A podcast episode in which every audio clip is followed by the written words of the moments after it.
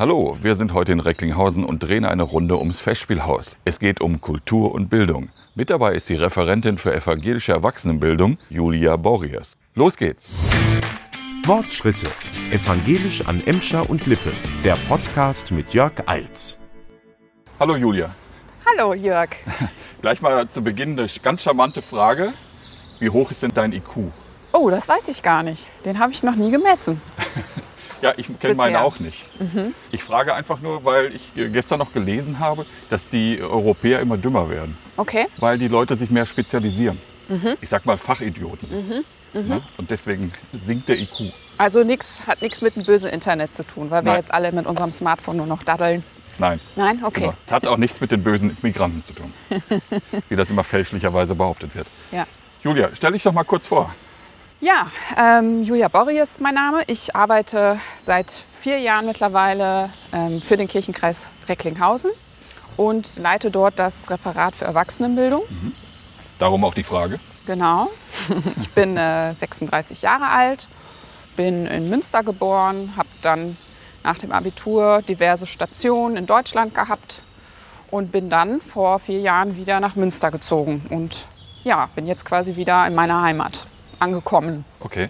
Was ist deine Aufgabe als Referatsleiterin für die ev- evangelische Erwachsenenbildung im Kirchenkreis Recklinghausen? Ja, meine Aufgabe ist es, ähm, Bildung, Bildungsveranstaltungen für den Kirchenkreis zu organisieren, im Gespräch mit den Menschen. Also was sind für Bedarfe da, was gibt es so für Themen, die die Menschen bewegen, was gibt es für Themen, die gerade aktuell in der Gesellschaft diskutiert werden. Und ähm, ja, und das alles nochmal so im Lichte der, des evangelischen Bildungsauftrages, also miteinander diskutieren, jeden Menschen auf Augenhöhe zu sehen und äh, respektvoll miteinander umzugehen. Wie bist du zu dem Job gekommen? Tja, das ist äh, eine lange Geschichte. Also ich muss ehrlich kurz, sagen, dass der, dass der Job nicht der, ähm, tatsächlich nicht so richtig der Ausschlag war, warum ich jetzt wieder nach Münster gezogen bin. Ich habe, ähm, bevor ich äh, wieder nach Münster gezogen bin, in Berlin gelebt und gearbeitet und ähm, habe gemerkt, dass mir diese Stadt zu groß ist und wollte wieder zurück nach NRW in mein altes Bundesland Ja.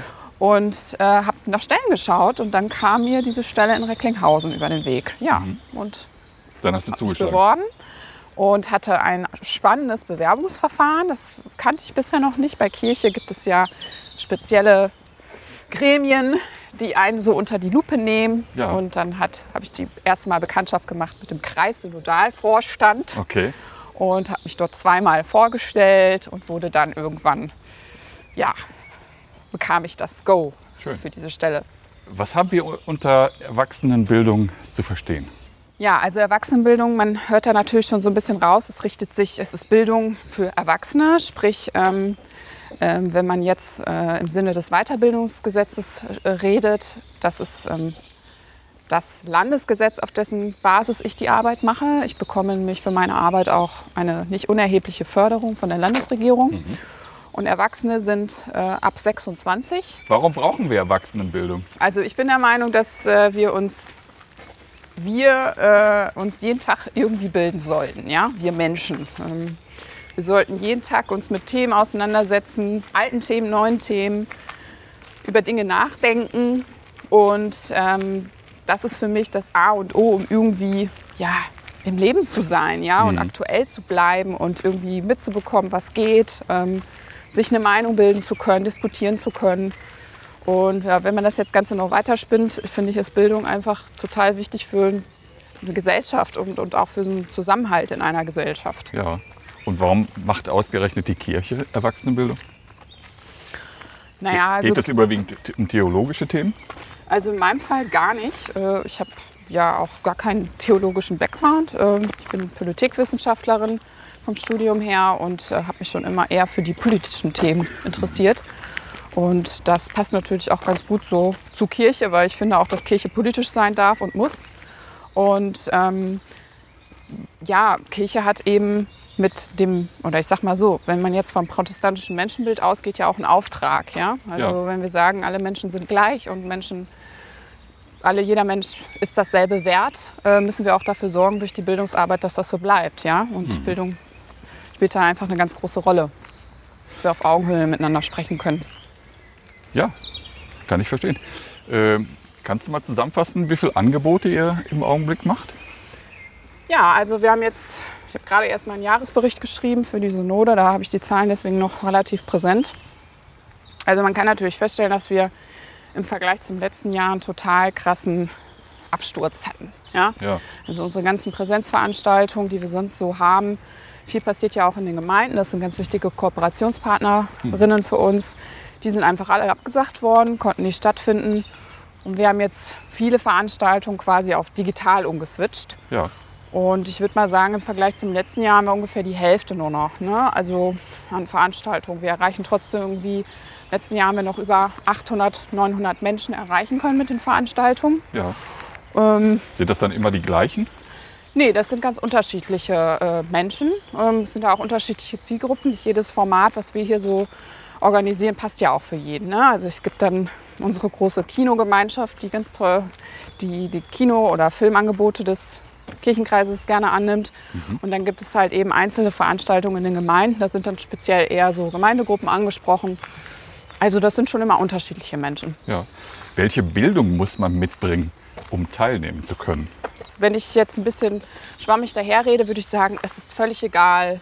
Du darfst kommen, wer, wie du bist, wer du bist. Es ist völlig egal, was für einen schulischen Background du hast. Und das ist de facto auch so. Man Ja. muss aber schon dazu sagen, evangelische Erwachsenenbildung erreicht schon ein bestimmtes Klientel. Wenn ich jetzt zum Beispiel so einen äh, Teil anschaue wie äh, Kirche und Kino, das spricht ja doch eher so ein höheres Bildungsniveau Mhm. Genau. an, oder? Genau, das ist es. Ja. Also das ist äh, auch ein Problem, was wir haben. Also auf der einen Seite sind wir offen für jeden Menschen, jeder Konfession. Ähm, jeder darf zu uns kommen und auf der anderen Seite erreichen wir doch am Ende eine sehr kleine Gruppe, muss man ganz ehrlich sagen. Wir sind da auch sehr kritisch so auf ähm, evangelischer Erwachsenenbildungsseite. Wir haben ja das evangelische Erwachsenenbildungswerk in Dortmund im Hintergrund und wir analysieren das auch ganz oft. Wie kommt es, dass wir am Ende doch eher ein begrenztes Publikum haben? Ja. Warum haben wir nicht noch viel mehr junge Leute in unseren Reihen sitzen? Warum haben wir nicht mehr Menschen mit Migrationshintergrund oder mit anderen Bildungsabschlüssen bei uns sitzen? Habt ihr schon Antworten gefunden? Ja, jein. Also am Ende, das, da bist du ja auch der Fachmann, hat es viel mit dem Marketing zu tun. Was hat man für ein Image? Ja. Wie frisch, wie dynamisch, wie verstaubt. Auf wie welchen Kanälen kommt man ihr bewerbt? Ganz genau, die Kanäle. Aber ähm, ja, Kirche hat einfach auch kein sexy Image, muss man jetzt mal ganz deutlich sagen. Okay. Das ist das eine, also es ist eine Marketingfrage. Und das andere ist aber auch, dass ähm, Bildung zurzeit nicht mehr so ganz einfach ist, an die Menschen zu bringen. Also die Volkshochschulen beispielsweise haben mit denselben Problemen zu kämpfen wie wir. Ja. Ähm, Arbeitet ihr mit der Volkshochschule zusammen? Ja, wir arbeiten, wir haben hier eine gute Kooperation mit der Volkshochschule in Recklinghausen, sind da auch viel im Austausch drüber. ähm, Und man muss schon sagen, also ich habe das gerade so spaßhaft gesagt mit dem Internet, ähm, es ist, hat sich einfach doch viel verändert in der Bildungslandschaft, seitdem Mann, Frau sich alles über Google und YouTube angucken kann. Ähm, Selbst Sprachen können wir mittlerweile über das Internet lernen, man muss nicht mehr zur Volkshochschule gehen. Äh, Das hat einfach noch mal unheimlich viel verändert so Ja. in der Bildungslandschaft. Müsste sich Kirche nicht mehr um die niederen Bildungsschichten kümmern? Welche Bedarfe siehst du?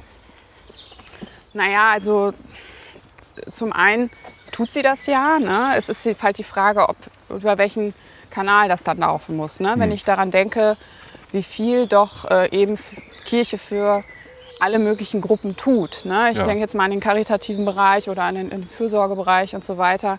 Da passiert ja unheimlich viel.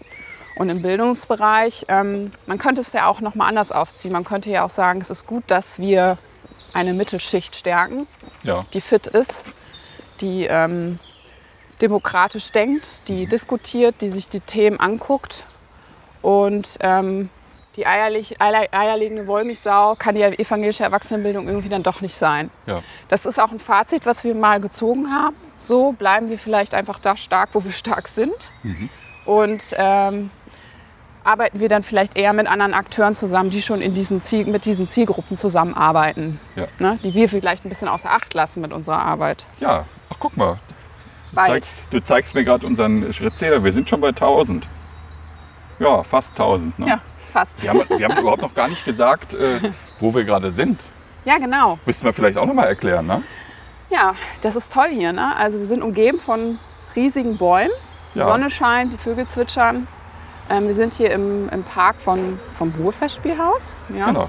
Und ähm, das ist ganz wunderbar, weil das ist gar nicht so weit weg von, von meinem Arbeitsplatz, von der Limper Straße. Vom evangelischen Und, Kirchenkreis. Ähm, ich ja, verbringe hier auch öfter meine Mittagspause. Und es ist echt total toll. Man ist zwar irgendwie noch gefühlt mitten in der Stadt, aber das ist so ein richtig schönes Kleinod hier. Ja, wir hatten gerade schon mal so ein bisschen über äh, deinen IQ gesprochen. Mhm. Welche Bildung muss denn eine Referatsleiterin mitbringen, um diesen Job machen zu können? Ich finde, das, was am allerwichtigsten ist für diesen Job, ist zum einen das Organisationstalent zu haben, dass man Ja. irgendwie ähm, in der Lage ist, irgendwie ein Projekt von A bis Z irgendwie durchzuführen, für die verschiedenen Schritte im Blick zu haben, ein gutes Zeitmanagement zu haben. 1000 Schritte. Und das hast du in den vielen Bereichen, die du durchlaufen hast, äh, in deinem Lebenslauf gelernt.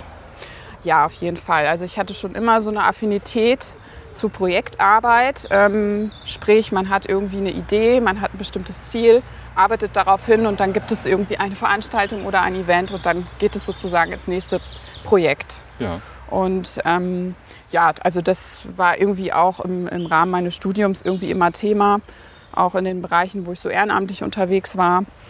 Und ähm, ja, das zieht sich da eigentlich wie so ein roter Faden durch. Ja, du bist schon gut rumgekommen, muss man sagen. Also wenn ich das so in deiner Vita gelesen habe, äh, Berlin, Nizza, Frankfurt an der Oder. Ja. Wie ist das zustande gekommen? Warum? Ähm, nach dem Abitur habe ich eigentlich so meinen ersten, mein, mein erstes Fernweh gehabt. Äh, ich habe ein Jahr in Paris gearbeitet als Au pair in einer französischen Gastfamilie. Und da hat mich auch im Prinzip der, das Studium äh, gepackt. Ja? Da habe ich das erste Mal angefangen, den Spiegel zu lesen Okay. und habe mich zum ersten Mal irgendwie mit der deutsch-französischen Freundschaft oder fra- deutsch-französischen Geschichte näher ähm, auseinandergesetzt. Und ähm, da wusste ich zum ersten Mal, so, ich möchte irgendwas mit Politik studieren. Ja, und wenn man Politikwissenschaften studiert und gerade so in politischen Zusammenhängen irgendwie unterwegs ist, dann liegt das nahe, dass man irgendwie noch im europäischen Ausland unterwegs ist. Ich war dann auch ähm, zweimal in Brüssel für Praktika, also quasi in der Europäischen Union unterwegs Ja. oder im Herzen der Europäischen Union. Und ähm, Europa ist eh dein Ding, oder? ja, Euro jein. Also fürs Arbeiten ist es mein Ding und fürs Leben. Aber wenn es jetzt um Reisen geht, bin ich natürlich auch gerne mal außerhalb von Europa unterwegs. Na, ich hatte es eher politisch gedacht. Mhm. Ne? Also wenn dich jemand nach deiner Herkunft fragen würde, würdest du sagen, ich bin Europäerin? Also ich glaube, in meinen vorherigen Stationen war das mehr Thema. Da war ich aber auch europäischer unterwegs, du hast es gerade angesprochen. Da war ich in Bezügen unterwegs, wo ich tatsächlich viel gereist bin, wo ich auch einfach viel mehr Dienstreisen hatte. Und ich merke, dass ich dadurch, dass ich jetzt sehr stark lokal arbeite, also in Recklinghausen, ich habe zum ersten Mal auch einen Job, wo ich eigentlich in einem, einem, Ort bin. Also in den Jobs vorher war es auch immer so, dass ich einfach in, innerhalb von Deutschland viel unterwegs war, aber auch innerhalb von Europa. Und irgendwie hat das nochmal was verändert. So. Ähm, ich würde natürlich auch immer noch sagen, dass ich Europäerin bin. Aber vielleicht würde ich sogar jetzt eher sagen, ich bin aus, bin aus Nordrhein-Westfalen. Also vielleicht doch nochmal einen stärkeren lokalen ähm, Bezugspunkt zu haben mittlerweile. Okay.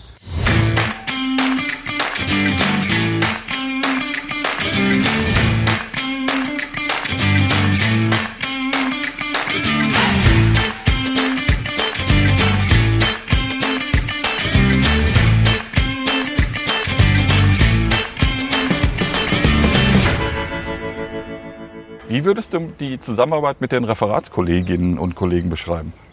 Gut, gut bis sehr gut. Ähm, muss aber auch dazu sagen, dass da viel passiert ist in den letzten Monaten. Ähm, als ich hier im Kirchenkreis angefangen habe, habe ich mich total auf ähm, Teamarbeit gefreut mit den Kolleginnen und Kollegen. Hm? Bist du eine Teamplayerin? Ja. Ja. Also ich bin schon jemand, der auch gerne sein eigenes Ding macht. Ähm, das muss ich in dem Job auch, sonst wäre ich ziemlich aufgeschmissen. Weil die Strukturen äh, im Kirchenkreis oder generell auch in, in, auf dieser Ebene nicht so sind, dass ich einmal die Woche ein nettes Gespräch mit meiner Vorgesetzten habe, die mir sagt, was ich zu tun habe. Ja. Sondern ich bin eigentlich erstmal auf mich alleine gestellt, darf das alleine entscheiden und auch durchführen. Und ich hatte aber gehofft, dass man doch mehr miteinander arbeitet. Und ähm, habe dann festgestellt, dass die Struktur doch eher so ist, jeder macht so, kocht so sein eigenes Süppchen. Das habe ich sehr bemängelt und auch kritisiert und auch bedauert. Muss aber sagen, dass seit einigen Monaten, wir haben uns auch verändert so in der Mitarbeiterstruktur, dass da eine tolle Dynamik entstanden ist und jetzt ganz viel so miteinander gedacht wird, miteinander gearbeitet wird. Und ich finde das großartig. Sehr muss schön. ich mal ganz deutlich sagen. Ja, wir arbeiten ja auch gut zusammen, ja, ich. zum Beispiel wir beide, genau. Ja. Gibt es konkrete Schnittmengen mit anderen Referaten? An welchen Stellen arbeitet ihr zusammen? Ja, also gibt es eigentlich total viele. Ne? Wenn wir jetzt nochmal über diesen Bildungsbegriff sprechen, dann muss man ja sagen oder kann man ja sehen, dass viele der anderen Kolleginnen und Kollegen auch in dem Bereich tätig sind. Ne? Also ich denke da an die Kita-Fachberatung, Ausbildung von Erzieherinnen. Ich denke da an Ilona Klaus, die auch mit Menschen arbeitet und Fortbildungen konzipiert. Ich denke da an Christian Stöppelmann in der Jugendarbeit. Also da gibt es ähm, super viele Anknüpfungspunkte und ich arbeite mit den drei genannten auch schon ganz wunderbar zusammen. Und ähm, wir denken gemeinsam, mal hat der eine, mal hat die andere den Hut auf. Aber das finde ich halt irgendwie auch super, dass man sich ergänzt. Ne? Also nicht jeder ist irgendwie in der Lage, Projektmanagement jetzt so im Einzelnen super durchzuführen. Die andere kann irgendwie besser mit Menschen. Ne? Und das ist ja das Tolle, wenn man im Team arbeitet. Es muss ja nicht jeder alles können. Ja. Gemeinsam mit Ilona Klaus und Dr. Hans Hoberts hast du ja auch ein Projekt an den Start gebracht, das jetzt, glaube ich, im Mai auch richtig losgeht. Das ist der digitale Besuchsdienst. Erklärst du uns noch mal, was das genau ist? Also der digitale Besuchsdienst ist eine, eine Idee von Ilona Klaus und Hans Huberts. Ähm, es geht darum, Auslöser war letztendlich die Situation, dass ähm, wir durch die Corona-Pandemie eben gesehen haben, dass viele Menschen auf einmal sehr einsam waren oder sehr einsam sind, speziell Menschen in den Altenheimen. Und ähm, auf der anderen Seite eben unsere digitale Kluft in Deutschland. Viele Menschen wissen überhaupt nicht, wie sie mit digitalen Endgeräten irgendwie umgehen sollen. Ähm, und es gibt ja mittlerweile ganz wunderbare Wege, um miteinander in Kontakt zu kommen. Und so kam die Idee auf, Menschen zu schulen, die wiederum in der Lage sind, mit älteren Menschen beispielsweise digital zu arbeiten oder denen zu zeigen, wie sie mit ihren Liebsten in Kontakt kommen können. Und ähm, ja, Ilona Klaus und ich haben zusammen eben eine Schulung organisiert und konzipiert. Und diese Menschen sind jetzt quasi bereit und sind jetzt quasi stehen in den Startlöchern und es geht los. Also Ja, ihr habt doch schon ein erstes Projekt, habe ich gehört. ja, wir haben erste Anfragen und ähm, die Ehrenamtlichen, die ausgebildet sind, können jetzt quasi in die Einrichtung gehen. Teilweise oder auch in Privathaushalte. Wir haben auch Kontakt über Frauenhilfsgruppen beispielsweise. Also das Ganze kommt jetzt so richtig in, in, in die Gänge und ich glaube, dass da unheimlich viel Potenzial äh, hintersteckt. Denn auch Ist auch nach ein der extremer Bedarf, finde ich. Ne? Genau, es ist ein extremer Bedarf und durch die Corona-Pandemie hat dieses ganze digitale, auch die digitale Bildung ja einen unheimlichen Schub bekommen. Und ich hoffe auch, dass der Schub nicht mehr wieder zurückgeht. Also ich glaube schon, wir werden jetzt nicht mehr so viel Homeoffice Homeoffice machen, beispielsweise in ein paar Monaten. Aber so digitale Fortbildungsangebote sind jetzt einfach auf, am Start und hoffentlich auch nicht mehr so schnell wegzudenken. Gibt es weitere Kooperationen mit Projekten? Ja, ähm, also es gibt natürlich noch ein, zwei andere Sachen. Wenn ich jetzt beim Thema digitale Bildung bin, ich habe morgen zum Beispiel eine Veranstaltung mit Ehrenamtlichen in der Krankenhausseelsorge und mache mit denen einen Ausflug in das Programm Zoom. Ja? Die ähm, haben sich jetzt auch seit Monaten nicht treffen können. Ähm, und ich habe jetzt vorgeschlagen, hey, lasst uns doch mal dieses Programm angucken. Ich beantworte eure Fragen, damit ihr auch außerhalb von Präsenz, Präsenz euch treffen könnt. Man muss dazu sagen, du hast auch einen Lehrgang besucht. Also du hast äh, eine Schulung mitgemacht, was Zoom angeht. Ja, ich muss aber auch dazu sagen, das ist echt, das habe ich auch noch mal gemerkt, das ist auch so ein bisschen so ein Generationending, glaube ich, weil ähm, ich im Studium schon immer Videokonferenzen hatte. Ich habe immer schon geskypt, wenn ich im Ausland war. Also für mich war das etwas, was total nah war und für mich auch nichts Neues. Ich musste mich ein bisschen mit diesem Programm auseinandersetzen. Aber das war es dann letztendlich schon. Also Also die- die Hürde, die ich bei vielen erlebe, die hatte ich überhaupt nicht. Also die digitalen Medien waren für dich eigentlich von Anfang an, gehörten mit äh, zu deiner Ausbildung dazu. Genau, ganz genau. Und, also- und nicht nur in meiner Ausbildung, das war auch im Privaten immer. Ja. Immer da und immer irgendwie ähm, ein ganz wichtiges Tool, um auch in Kontakt zu bleiben. Da wären wir wieder beim Thema. Wenn ich Ja. im Ausland in Nizza sitze und mit meinem Freund skypen möchte, äh, telefonieren möchte, dann benutze ich Skype. Weil dann kann ich ihn sogar noch sehen. Ja, natürlich. Wunderbar. Wir haben schon äh, das Projekt Kirche und Kino erwähnt. Mhm. Was müssen wir uns darunter vorstellen? Du hast schon gesagt, das ist äh, vor deiner Zeit schon entstanden. Genau.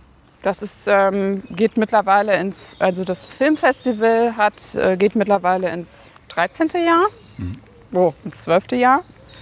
Und die Filmreihe Kirche und Kino gibt es schon seit über 15 Jahren. Also das haben meine Vorgängerin bzw. mein Vorgänger betreut und aufgebaut, ähm, zusammen eben mit den katholischen Kollegen und ähm, mit der künstlerischen Leitung, Michael Kleinschmidt und Horst Walter ähm, und den jeweiligen Pfarrer, die da mit im Projekt waren. Also Tom Damm war da ganz maßgeblich beteiligt. Und ähm, die Idee hinter dem Projekt ist, ähm, im Kino sich zu treffen, Filme gemeinsam anzuschauen und diese zu diskutieren. Und das sind immer Filme, die ja für, ich sag mal, auch Kirche interessiert oder kirchlich relevant sind. Es werden gesellschaftspolitische Themen angesprochen. Es geht um ethische Themen, um Menschenrechte, Menschenwürde, ähm, Familie, Liebe, Trauer, Tod und ja, wie das so ist im Film. Ne? Also die Verbindung ist einfach großartig, Ja. Kirche und Kino. Aber wir müssen noch mal eben kurz auseinanderhalten, damit es auch jeder so ein bisschen mitbekommt. Es gibt Kirche und Kino. Das ist die monatliche Filmreihe. Da wird einmal Genau. im Monat ein Film gezeigt. Genau. Und aus dieser gut laufenden Reihe ist eben die Idee damals entstanden, ein Filmfestival zu organisieren und durchzuführen. Eigentlich gibt es das immer im Frühjahr. Durch die Pandemie gibt es das erst im September. Genau, wir haben letztes Jahr ähm, Corona-bedingt das Festival ausfallen lassen müssen. Wir sind da direkt in den ersten Lockdown reingekommen und haben es dann nachgeholt im September. Und dieses Jahr werden wir von vornherein für den Herbst planen, damit wir nicht nochmal diese Situation haben. Ja. Du hast gerade schon gesagt, wer es organisiert. Ihr seid ein äh, Fünfer-Gremium. Ja, Äh, du bist die einzige Frau. ja, das stimmt. Mal wieder nicht die Quote erfüllt, oder? Definitiv nicht. Und das ist auch nicht das erste Mal in den letzten vier Jahren, Ja, dass die Quote nicht erfüllt wird. okay. Oft ist es die Altersquote, die nicht erfüllt wird, aber in dem Fall ist es auch die Geschlechterquote, also die doppelte Dröhnung sozusagen. Was ist denn deine Aufgabe beim kirchlichen Filmfestival? Ja, also zum einen bin ich äh, viel für organisatorische Fragen zuständig. Ähm, also da geht es wieder um Umsetzung von ne, ähm, Veranstaltungen. Aber ich bin eben auch für die mit für die inhaltliche, mit, gemeinsam mit den Kollegen inhaltliche Ausgestaltung des Programms zuständig. Ja. Wir haben ähm, bekommen von der künstlerischen Leitung ja die Vorschläge, was wir am Festival zeigen wollen. Ähm, ich selber bin auch gerne auf Festivals unterwegs, habe mich jetzt auch im Februar wieder bei der Berlinale eingeklinkt, auch wenn es diesmal auch nur eine Online-Ausgabe war. Also ich bin auch schon im Thema drin, weiß so, was so dieses Jahr so an Filmen kommt und habe da schon natürlich geschaut, was ist für unser Festival interessant. Und ähm, gemeinsam eben in unserer, in unserer großen Runde entscheiden wir dann über das komplette Programm des Festivals. An den Festivaltagen kommen natürlich auch immer die Regisseure, äh, Autoren und ihr habt schon namhafte Leute dabei gehabt. Ne? Wim Wenders war auch schon da. Ja, Wim Wenders war ähm, unser Special Guest sozusagen Ja. beim 10. Jubiläumsjahr. Und äh, das, war, das war eine Win-Win-Situation, weil der war eigentlich nur auf der Durchreise. Der äh, hatte gar nicht vor, zu uns ex exklusiv zu kommen, sondern der hatte Verwandtenbesuch in Düsseldorf. Okay. Und als er unsere Einladung bekam, hat er just gesagt, okay, na gut, den kleinen Abstecher nach Recklinghausen, den kann ich irgendwie noch machen. Und das war natürlich unser großes Glück, Ja. dass der da war und dass der zwei seiner Filme gezeigt hat und echt ein super klasse Gespräch auch mit unserem Publikum geführt hat.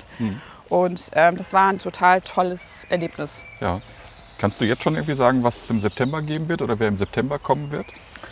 Ja, also dieses, dieses Jahr ist wieder ein totaler Ausnahmezustand, weil ähm, die Kinowelt ist ja total durcheinander gewo- geworfen worden durch Corona. Ähm, also die kompletten, die ganzen Abläufe, die, die diese Verla- Filmindustrie normalerweise kennt, ist immer noch nicht wieder da, wo sie sein sollte. Dadurch, dass die Kinos geschlossen sind, verzögern sich nach wie vor die Filmstarts. Und es ist gerade total schwierig zu schauen, welche, Kino, welche Filme kommen wann ins Kino und welche können wir auf unserem Festival zeigen. Also von daher, das Einzige, was ich sagen kann, ist, wir haben eine große Bandbreite von The Filmen, die sich mit dem Thema Klimawandel und Umweltschutz beschäftigen. Ah, okay. Und ähm, ja, auch, ähm, ja, so, ich sag mal, Minderheitenpolitik. Ja? Äh, also Thema ähm, Flucht ist äh, wieder ein großes Thema, Rassismus ist ein Thema. Ja, Wie beurteilst du die Lage für die Kinobetreiber? Wird, wird es einige geben, die auf der Strecke bleiben werden? Ja, die werden es werden definitiv ganz viele Kinos zumachen. Also das hat ja schon begonnen. Die halten sich ja jetzt gerade alle irgendwie noch so ein bisschen über Wasser mit den Fördermitteln, die geflossen sind. Aber ähm, die Aussichten sind ja überhaupt nicht rosig. Also es ist ja nicht klar, ob die im Sommer öffnen können. Und dann äh, gilt es einfach irgendwie diese hohen Verluste irgendwie wieder einzu einzuholen. Ja, also ich, ich drücke echt so die Daumen, dass es in unser Kino in Recklinghausen erhalten bleibt. Also hoffen wir das Beste, Ja, dass auch ihr im September dann euer äh, kirchliches Filmfestival im, in dem Szene World ja in Recklinghausen machen könnt. Wobei, kleiner ähm, Satz noch dazu, wir ähm, planen auch das Kino, das Festival dieses Mal auch an anderen Orten stattfinden zu lassen. Wir haben damit ja schon vor zwei, drei Jahren begonnen, dass wir stärker auch in die Stadt gegangen sind mit den Filmen. Kunsthalle beispielsweise oder wir waren auch mal in der Kirche mit einem Stummfilm. Und wir werden das forcieren dieses Jahr, weil wir einfach auch ein bisschen ja, unseren Horizont erweitern müssen. Vielleicht auch ein anderes Publikum ansprechen. Genau, das ist nämlich das lokales natürlich äh, die Folge, dass, die man da hat. Ne? Dass Ja. man, äh, ich denke da jetzt zum Beispiel an Orte in der Stadt noch stärker, wo wir vielleicht auch noch mal mehr so an die Stadtgesellschaft kommen. Ist äh, Kirche und Kino ein Herzensprojekt von dir? Ähm, ich würde mal sagen, es ist auf jeden Fall eher zu einem Herzensprojekt geworden. Ähm, es ist ja immer so, wenn man Projekte weiterführt, die schon eine große oder lange Geschichte haben, das ist manchmal nicht so ganz einfach. 2000 Schritte. ähm, die Historie oder auch die Person haben das ja alles stark geprägt und das ist auch alles gut und wunderbar. Also ich würde mal so sagen, ich habe eine Zeit lang gebraucht, um mich da so einzuruckeln. Zumal ich ähm, auch viele andere Ideen hatte, die ich umsetzen wollte. Und dieses Projekt nimmt einfach sehr viel Raum ein. Das muss man Ja. ganz klar sagen. Und ich habe aber meine Affinität und meine Liebe zu Filmen, die hatte ich zum Glück vorher schon. Das ist schon ein Vorteil. Und das wird natürlich total, ähm, das ist wunderbar, dass ich das, also dass ich da bei Ber- Berlinale jetzt wieder so viele unglaublich tolle Filme sehen konnte, wenn auch nur zu Hause auf dem Sofa. Das war klasse. Das ist Arbeit und gleichzeitig macht Spaß. Wunderbar.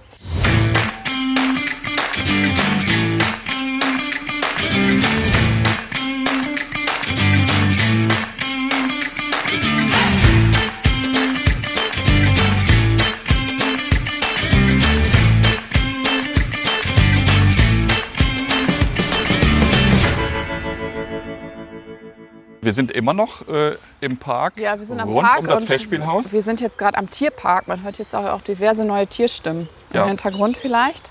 Wir Aber man darf nicht rein, glaube ich. Ist ja geschlossen. Der ist, glaube ich, noch geschlossen, ja. Aber wir gehen da jetzt einfach mal dran vorbei. Ja. Was macht Julia Borries, um sich den Kopf frei zu pusten? Ja, also ähm, ich, die macht genau sowas, was sie jetzt gerade mit dir macht. Sie geht äh, irgendwo dahin, wo wunderschöne Bäume stehen und wo der Himmel ist. Äh, also ich bin unheimlich gerne draußen in der Natur. Ähm, ob es jetzt Laufen ist, ob es Fahrradfahren ist, Joggen ist, Spazieren oder Wandern. Das ist einfach für mich, das steht für mich an allererster Stelle, um den Kopf frei zu kriegen. Ja. Und dann kommt Yoga. Du bist Yogalehrerin. Genau. Ich bin Yogalehrerin seit Januar diesen Jahres auch anerkannt, zertifiziert, eine zweijährige Ausbildung abgeschlossen und ähm, ja, habe berufsbegleitend diese Ausbildung gemacht und kann jetzt unterrichten, möchte auch unterrichten. Handbremse ist gezogen wegen Corona. Aber wir beiden machen jetzt gleich erstmal eine Übung. Ja, wenn du magst, dann äh, leite ich dich gleich mal an. Ja, ich äh, ahne Schlimmes. Wir haben hier nämlich einen wunderbaren Ort, um Yoga zu machen. Yoga in der Natur ist sowieso das Beste. Ja. Unter, unter, unterm Himmel und unter Bäumen, das ist einfach ganz toll. Und beim Yoga geht es ja auch ganz viel um Verbindung. Verbindung mit dem Körper, Verbindung mit der Erde oder auch mit dem Himmel, je nachdem, wie man gerade drauf ist. Und wir machen jetzt eine Verbindung mit der Erde Ja, und mit dem Himmel. Und zwar machen wir jetzt den Baum. den Baum. Ja? Und Das kann ich. Das Umfang habe ich ja. Ja, du kannst auch ein Baum sein, der da einfach nur steht, aber ähm, eine kleine körperliche Herausforderung darf ich dir, glaube ich, auch zumuten. Ja, klein. Und ähm, jetzt stellst du dich erstmal so hüftbreit auseinander. Ja, deine Füße sind so unterhalb deiner Hüfte, genau. Kannst Ja. vielleicht sogar noch ein bisschen. So eine breite Hüfte hast du nicht. Du darfst noch ein bisschen zusammen. Genau, wunderbar. Ich habe kein gebärfreudiges Becken. Und jetzt kannst du mal einmal kurz erstmal in deine Füße spüren, deine Fußsohlen spüren, dass du gut verankert bist mit dem Boden. Denn Ja. wir wollen nämlich gleich das eine Bein heben. Du sollst auf einem Bein stehen. Und deswegen ist es wichtig, dass du einmal dich kurz gut zentrierst, dein Gewicht gut verlagerst. Und jetzt verlagere mal dein Gewicht auf das rechte Bein. Mhm. Und du brauchst den Fuß auch noch nicht anheben. Und jetzt heb mal den linken Fuß ganz saft vom Boden ab, dass du erstmal so eine Balance findest. Wenn es geht, ist dein Blick noch nach vorne ausgerichtet. Und wenn du magst, kannst du jetzt noch den Fuß, ich zeig's dir mal von vorne, so ein bisschen an die Seite geben, ja? Also Ballerina-mäßig. wunderbar, großartig. Aber Nee. immer schön nach vorne gucken, damit du auch anmutig und aufrecht bleibst wie ein Baum. Ja, Mit großartig. Zuschauern wird es schlecht. Nein, ganz genau. Also die, das, die, die Übung, das ist eine Balanceübung. Gleichzeitig ist es aber auch eine sehr erne Übung, weil du musst ja die ganze Zeit, du hast ja den Kontakt zum Boden auch ganz bewusst. Und wenn du dich immer wieder auf den Boden konzentrierst, merkst du auch, dass du ganz wunderbar stehen kannst. Ja, kann das voll gut. Naja, ich glaube, ich möchte nicht die B-Note sehen. Man kann das noch ein bisschen weiterführen und man Warte. kann auch die Arme nach oben. ja, Aber mit dem Gerät, guck mal, ich bin ja auch ich verkabelt. sehe Also, da ganz viel Potenzial. ja, der, toll. Ich mache eine Stunde bei dir. Ja, Definitiv. machen wir. Sollen wir machen? Ja, auf jeden Fall. Wir Du bist nicht der verabreden. Erste, der mich das fragt aus dem Haus, muss ich sagen. Also Wir ich machen einige Yogakurs im. Kirchenkreis. Du Ja. bietest einen Kurs an. Ja. Nach Zoom kommt jetzt Yoga. Ja, genau. mein schön. eigentlicher Dienstauftrag ist im ständigen Wandel. Ja? Das gehört auch bei meinem Job dazu. Äh, was fasziniert dich an dem Sport? Ist es überhaupt Sport? Ja, gut, dass du das direkt äh, hinterher gefragt hast. Genau. Yoga ist äh, auf jeden Fall mehr als Sport, ganz, ganz viel mehr als Sport. Also ähm, viele tun das gerne immer noch als Gymnastik ab oder man macht irgendwie so ein paar Stretchübungen und so weiter. Ja. Aber die Ursprungsidee von Yoga ist Körper und Geist in Harmonie zu bringen oder in eine Einheit zu bringen. Und jetzt wird es ganz spirituell, um eben die Verbindung mit dem Göttlichen herzustellen. Welche, daher- welche Spiritualität steckt im Yoga? Also ähm, Yoga ist ganz stark hinduistisch geprägt. Ähm, es sind natürlich auch buddhistische Züge mit drin. Das hat aber eher was mit der, ich sag mal, Vermischung der ostasiatischen Religion zu tun. Aber ähm, die Grundreligion, ähm, die dahinter steht, äh, ist eben der Hinduismus. Ja. Und ähm, im Yoga gibt es, oder in der hinduistischen Tradition gibt es Götter, weibliche und männliche Götter. Und ähm, ja, also das findet man auch ganz viel in, in den Übungen, Asanas auf Sanskrit genannt, wieder. Also die, die Anbetung von Göttern oder auch vielleicht das Nachstellen von göttlichen Figuren. Und, Haben wir ja ähm, fast beim Baum vorhin gesehen. ja, ganz genau. Da ging es ja auch die Baum- Arme so ein bisschen auseinanderzunehmen. Ja, und da ist ja auch wieder so ein bisschen das Symbol für sich öffnen für. Ja, also ähm, ich finde, der Baum ist eigentlich eines der schönsten Asanas, weil du sowohl die Verbindung zum, zur Erde hast, als auch eben zum Himmel. Und ähm, Bist du ein spiritueller Mensch? ähm, ja, auf jeden Fall. Wobei, wenn du mich jetzt nach einer genauen Definition meiner Spiritualität fragen würdest, müsste ich noch mal eine Weile nachdenken.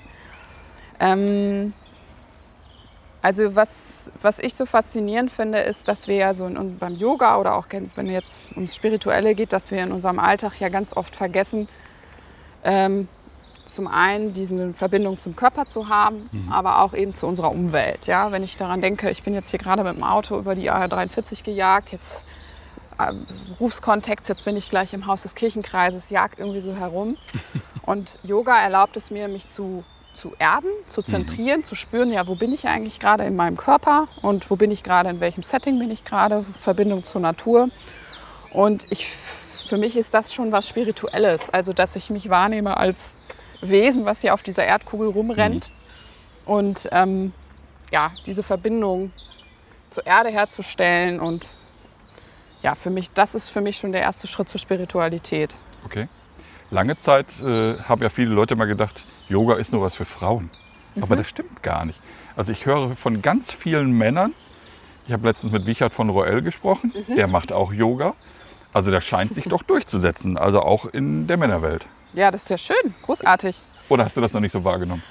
Also ich sag mal so, dieses Thema ähm, Achtsamkeit, Meditation, Atmen, das sind ja alles Themen, die für alle Menschen interessant sein könnten, egal welches Geschlecht sie haben. Und ähm, ich glaube, dass äh, diese Labels, die wir Dingen oft geben, ja, jetzt zum Beispiel bei Yoga, das ist so ein Frauensport und man sitzt da die ganze Zeit nur auf seiner Matte rum. Wer das denkt, sollte einfach mal eine Yogastunde besuchen, bevor er mit seinen Vorurteilen zu viel hadert. Ähm, Ja. Ich glaube, dass da jeder etwas entdecken kann für sich. Womit kann man dir eine große Freude machen? Jetzt sag nicht mit dem Yoga-Gutschein. Oh, nee, ähm, nee, womit kann man mir eine große, große Freude machen? Also ich freue mich total darüber, wenn man mit mir Ausflüge macht, also etwas mit mir unternimmt. Hier, sowas wie im Festspielhaus. Ja, ach, das ist fast ein bisschen langweilig, ehrlich gesagt. Ach, okay. Es muss schon irgendwie ein bisschen mehr Action sein. Okay. Und danach möchte ich gerne äh, ein tolles Essen bekommen und ein Glas Rotwein. Und dann bin ich der glücklichste Mensch der Welt. Rotwein, da sind wir eigentlich noch mal beim Thema Frankreich. Ne? Du hast es vorhin schon gesagt, du warst Au pair in Frankreich. Mhm. Wie sehr hat dich dieses äh, knappe Jahr in Frankreich bereichert? Ähm, das hat, äh, ich würde mal sagen, es hat mich auf jeden Fall total geprägt. Ähm, denn es war das erste Mal in meinem Leben, dass ich ähm, von zu Hause so weit weg war und dass ich auch so lange weit, weit weg war von meiner Familie. Ich hatte unglaubliches Heimweh. Wie alt warst du da? Äh, 19. Ähm, meine, einfach meine Familie total vermisst, meine Freunde total vermisst. Und es war auch nicht so ganz einfach äh, in dieser Au-pair-Familie, muss man dazu sagen. Okay. Und ich habe, was ich da gelernt habe, ist Selbstständigkeit. Also sei es sich in Paris zurechtzufinden, sei es irgendwie äh, meinen Sprachkurs rauszusuchen, sei es irgendwie die neunjährige Tochter der Familie zu versorgen und für die ganze Familie abends zu kochen. Ähm, das war ein Sprung ins kalte Wasser, der mir einige schlaflose Nächte bereitet hat, aber Ja, aber es stärkt doch auch, oder? Wenn man diese Ja. Erfahrung gemacht hat. Also danach hatte ich irgendwie das Gefühl, mich kann nichts mehr umhauen. Also jetzt, äh, ich habe dann auch ja mein Studium in, in, in, in Erfurt äh, gemacht und bin dann ja noch weiter sozusagen nach Richtung Berlin gezogen. Und ach, das, was danach kam, war alles irgendwie Killefatz. Ist Frankreich ein Land, was dir gefällt? Ich liebe Frankreich. Ähm, ich bin auch fast jedes Jahr noch in Frankreich. Ja. Wir haben als ähm, damals in meiner Familie immer die Urlaube in der Bretagne verbracht. Was ich an diesem Land so faszinierend finde, ist, dass es so vielfältig ist, weil es einfach alles hat. Ne? Es hat Küste, es hat Atlantik, Mittelmeer, Berge. Ähm, die Landschaften sind unglaublich. Ähm, die Sprache ist wunderschön. Das Essen ist wunderbar. Sprichst du perfekt Großartig. Französisch? Also ich spreche fließend Französisch. Äh, wenn du jetzt anfangen würdest mit mir auf Französisch ich? zu sprechen, Nein. müsste ich erstmal wieder, meine Zunge würde sich dann erstmal dreimal wieder verknoten. Ich habe schon mal gesagt, je ne parle pas bien le français ist der Okay. einzige Satz, den ich sprechen kann. Alles klar. Aber den perfekt, oder? Das ist schon mehr als manche andere. Ich finde das auch total schade, dass viele Leute aus diesem Grund tatsächlich nicht nach Frankreich fahren. Weil diese Vorurteil ja immer noch besteht, dass die Franzosen alle kein Englisch sprechen Hm. und sich ja verweigern würden, ähm, Genau. mit dir Englisch zu sprechen. Ja. Es hält sich irgendwie hartnäckig. Ich, Ist aber gar nicht so. also ich bin der Meinung, das ist völliger Quatsch. Also mittlerweile ist ja auch schon mal eine Generation, eine neue Generation dazugekommen, die auch in der Schule schon Englisch hatten, die auch Ja. sehr viel in Europa unterwegs waren. Also ich finde, alle, die immer noch Angst vor dem Französisch sprechen haben, die sollten es noch mal probieren mit Frankreich. Okay. Äh, welches Land sollte man sonst noch besuchen? Portugal? Äh, Wenn wir jetzt bei Europa bleiben. Ja, nö, mach, Kann wie auch du willst. äh, noch über irgendwelche Teiche springen, aber ansonsten das Land innerhalb von Europa, was ich unglaublich liebe, ist Portugal. Wo warst du schon überall? Ich bin ähm, viel rumgekommen, einfach während meines Studiums. Ich habe ähm, unter anderem auch ein Auslandssemester in Finnland gemacht, verbracht. In Tampere war ich. Und von Tampere aus bin ich unter anderem sogar in St. Petersburg gewesen, in Russland, großartig. Ähm, Slowenien, Polen, Griechenland. Du hast praktisch schon Italien. alles gesehen. Nein, noch lange nicht. Welches das ist ja Traum- das Problem. Welches Traumziel hast du noch? Ich würde, oh, jetzt kommt's, jetzt haben wir wieder den Bezug zum Yoga. Ich würde halt unglaublich gern doch mittlerweile mal nach Indien reisen.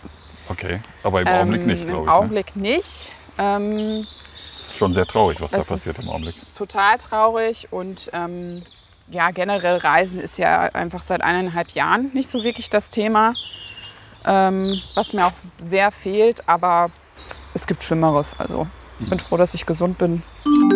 3000 Schritte. Sie haben Ihr Ziel erreicht. Mensch, wir sind äh, schon durch. Ja, Es hat äh, sehr viel Spaß gemacht mir auch. und wir sehen uns gleich im Büro. Super. Bis dann. Ciao. Ciao.